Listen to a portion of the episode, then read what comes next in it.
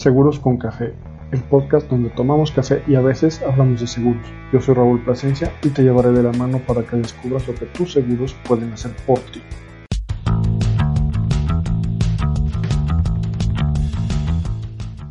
Hola, buenas tardes, bienvenidos nuevamente a su podcast de Seguros con Café. Recuerden que yo soy Raúl Plasencia y aquí venimos a platicar tomando café y hablar un poco de seguros. Bienvenidos a este nuevo episodio. Vamos a comenzar.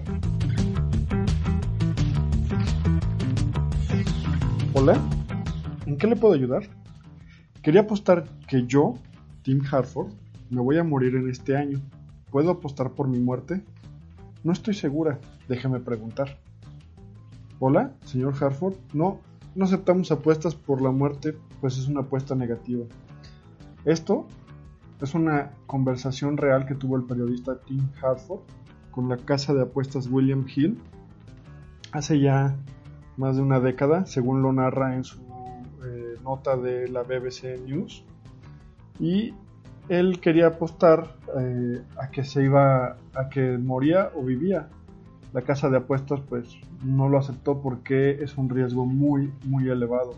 Sin embargo, las casas de apuestas aceptan apuestas por un partido de fútbol, por un touchdown, por un gol en contra, por un penalty, de todo tipo de apuestas te aceptan, siempre que sea la casa de apuestas correcta. ¿Por qué no aceptaron ellos ese riesgo y las aseguradoras sí lo aceptaron? Es una gran incógnita que, que va a seguir ahí, pero yo lo que sí les puedo decir, lo que sí es muy cierto, en lo que Tim Harford acierta en este, en este experimento que hizo, es que la muerte es 100% segura y la casa de apuestas en algún momento de su vida le tendría que haber pagado a Tim o a quien tuviera la posesión de la apuesta, que en este caso en las aseguradoras se llama beneficiario, le hubieran tenido que pagar el valor de la apuesta que se hizo durante todo este, este trámite. Si la casa de apuestas hubiera aceptado. En este caso, las aseguradoras se convierten de alguna forma en casas de apuestas donde conocen el riesgo, eh, pues muy ciertamente lo conocen de una manera mucho más compleja que las mismas casas de, de apuestas y en base a ello es que se crean las pólizas de seguro. Se crean las pólizas de seguro basándose en el riesgo, igual que las, igual que las casas de apuesta. Entonces, tenemos una relación muy interesante ahí que nuestro amigo Tim de la BBC nos hace, nos hace ver. Pero ahora déjame platicarte por qué, el, por qué las aseguradoras sí le entran a esta apuesta. Y bueno, pues si tú tienes un seguro de vida o has contratado, perdón, has eh, cotizado o pedido una propuesta de seguro de vida, te habrás dado cuenta que la suma asegurada, la suma que te pagarían a los beneficiarios en caso de, muerte, es muchísimo más de lo que tú pagarías así pagaras durante 100 años. Es muchísimo más la suma asegurada. Y entonces, ¿por qué siguen entrándole a una apuesta donde la muerte es segura? Bueno, los actuarios de las aseguradoras tienen muy bien estructurado ese cálculo. Eh, es muy complejo, la verdad es que para hacer ese tipo de cálculos hay que estudiar la licenciatura en actuaría, pero yéndonos un poquito a algo más somero, un poco para que se pueda entender, veámoslo de esta manera. Este, contratan mil personas, contratan un seguro de vida, de esas mil, unas se van a morir en un año, otras se van a morir en 10 años, otras se van a morir en 20 años y otras a lo mejor en 50 años. De esos mil, todos están aportando una, una prima por el costo de su seguro, por, por absor porque la aseguradora, están haciendo su apuesta ante la aseguradora. Cada año, cada año le están apostando a la aseguradora a que ellos se van a morir y, a que y ellos apuestan a que tú vas a vivir. Entonces, durante todo ese año, la, compañía, mientras tú no te mueras, la compañía está ganando, ganando esas apuestas. Reinvierte ese dinero junto con todos los que tienen esa, esa posibilidad de, de, apostar y el, plan es que a largo plazo la aseguradora obtenga también un beneficio, pero que cuando tú llegues a tener la muerte, también te paguen a ti, a tus beneficiarios, el 100% de la apuesta que realizaste, que paguen lo que tú apostaste. Entonces, si tú apostaste 100 mil pesos a que te morías, la aseguradora por hecho que te va a pagar a tus beneficiarios esos 100 mil pesos. Si apostaste un millón de pesos también. Y en proporción a ese evento es como te van a también a decir que de cuánto es la apuesta que debes de pagar tú, de cuánto es tu prima. Y eso está calculado. También está calculado el riesgo de, de quienes pierden, porque esta apuesta eh, es una apuesta negativa para la aseguradora, porque ellos, mientras tú sigas apostando, ellos van a, estar, ellos van a perder 100% seguro en algún momento de la vida. Y tú vas a ganar un 100% seguro en, en algún momento de la vida. Pero hay personas que pierden esa apuesta, hay apostadores que pierden esa apuesta. ¿Y quiénes son esos apostadores que pierden? Aquellos que deciden cancelar su seguro de vida. En tal caso, la aseguradora ganó, pero es, un, es una probabilidad muy baja la de que la aseguradora gane. ¿Por qué? Porque la probabilidad de que tú canceles tu seguro es muy baja. Entonces, las compañías también le apuestan a esa parte, también le apuestan a ese, a ese hecho de que algunas personas cancelan sus pólizas. Las, las, causas de cancelación son muchísimas, demasiadas, o sea, cada persona tiene su propia razón y este pero ese es un ganar para la aseguradora. Entonces, de esa manera es que los seguros se convierten en una apuesta, este, en una, una apuesta 100% segura para ti, porque en algún momento de la vida, en algún momento en el tiempo, la aseguradora tiene que pagar esa apuesta sí o sí. No importa lo que, lo que tú pagues, ellos te van a pagar sí o sí a los beneficiarios, que en este caso es el beneficiario de la apuesta, y este, van a pagarle lo que tú hayas decidido apostar, ¿vale? Entonces, de esta manera es como los seguros se convierten en una apuesta y es una manera diferente de verlo. Es una manera que tú puedes ver diferentes los, seguros y a lo mejor de esta manera puedes entender un, poco más por dónde va el camino de los seguros y, a qué le están aportando ellos y a qué le estás apostando tú.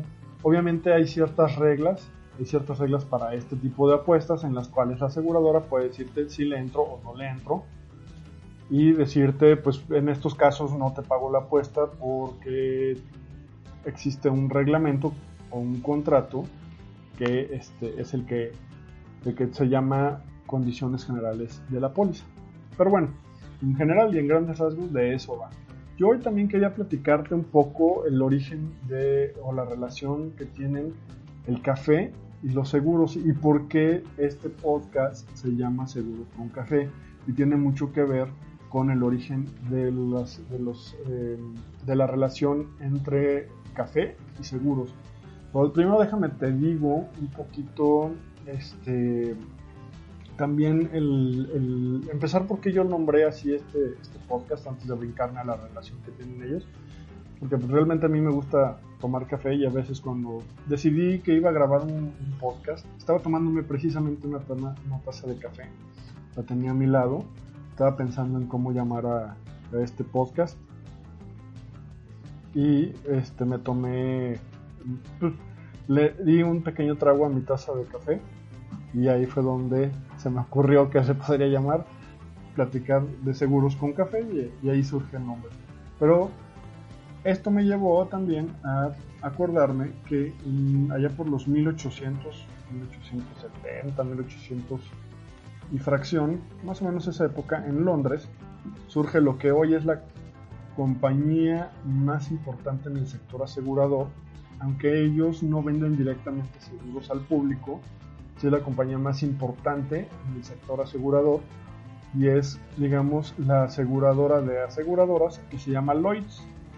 Lloyds surge, te decía, allá por 1800 y fracción, 1870 más o menos, en Londres, en la calle Tower Street, en donde un pequeño café llamado Lloyds se convirtió en el lugar preferido para quienes eh, hacían eh, los, contratos de seguro que en aquel momento se hacían sobre la mesa, se hacían un contrato de seguros, ya había como alguna algún, algún machote donde se basaban quienes suscribían los seguros, se agarraban como este machote ya prehecho y aseguraban las mercancías de otros que viajaban a través del mar. Principalmente, de hecho, se habla de que hace 4.000 años más o menos, en el código Hammurabi, este, ya se hablaba del seguro de gruesa avería, que, perdón, de gruesa aventura, y este, se refería a que pues los mercaderes iban en busca, salían al mar en busca de nuevos eh, productos que traer para la zona de este, donde residían, fuera, fuera eh, en la zona del Medio Oriente o fuera en Europa o fuera en algún otro lado, pero partían eh, de puerto y entonces muchos de ellos, como podrás saber un poco de la historia, entre ellos está Cristóbal Colón. Cristóbal Colón eh, pidió un préstamo para poder navegar buscando un camino hacia las Indias y se encontró con el continente americano. Eso fue como un hecho histórico, pero él debió haber tenido muy probablemente este, un seguro eh, en, sus naves y este seguro eh, decía más o menos, y es como se manejaban más o menos, no quiero decir que específicamente el de Cristóbal Colón fuera así, pero es un, ejemplo pues que la mayoría de la gente conocemos de alguien navegante que tuvo que pedir un préstamo para salir a la gruesa aventura.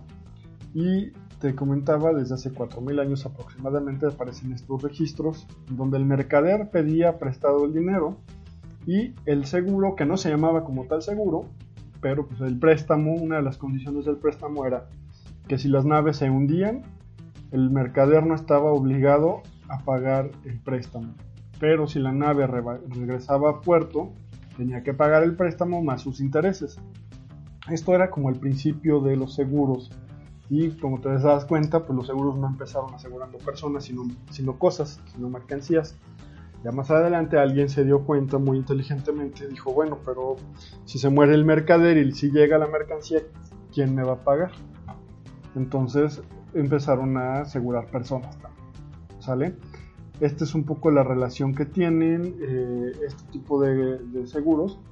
Y volviendo a Lloyds en Londres, eh, ahí se hacían este tipo de contratos hace ya más de 150 años más o menos aproximadamente, no, no son cifras exactas, pero te puedo decir que de ahí en adelante, eh, aunque el dueño del café en realidad no es el dueño de Lloyds, la compañía fundada por estos suscriptores o, agentes de seguros, estas personas que se dedicaban a asegurar mercancías, fundan la compañía y toman el nombre del café que se llama Lloyds o se llamaba Lloyds y llaman a su compañía Lloyds, de la misma manera que el café. He ahí la gran relación que tienen el café con los seguros y que pues es una pequeña historia que te cuento el día de hoy para que también se la cuentes a tus amigos, la presumas, la platiques y te hagas el interesante cuando llegues a hablar de, seguros con alguien o hablar de café. Tienes las dos, los dos lados de la misma historia. Entonces, hoy en día este, los seguros pues, son muy variados, ya, te, ya pudimos platicar al principio del podcast de hoy sobre cómo se relacionan los seguros con eh, las apuestas y que realmente pues es una, apuesta segura. Te deseo que tengas un excelente día. Eh, el podcast de hoy termina, llega a su fin. Ten una excelente semana, vívela al máximo y que seas muy, muy feliz. Cuídate mucho, nos vemos la próxima semana.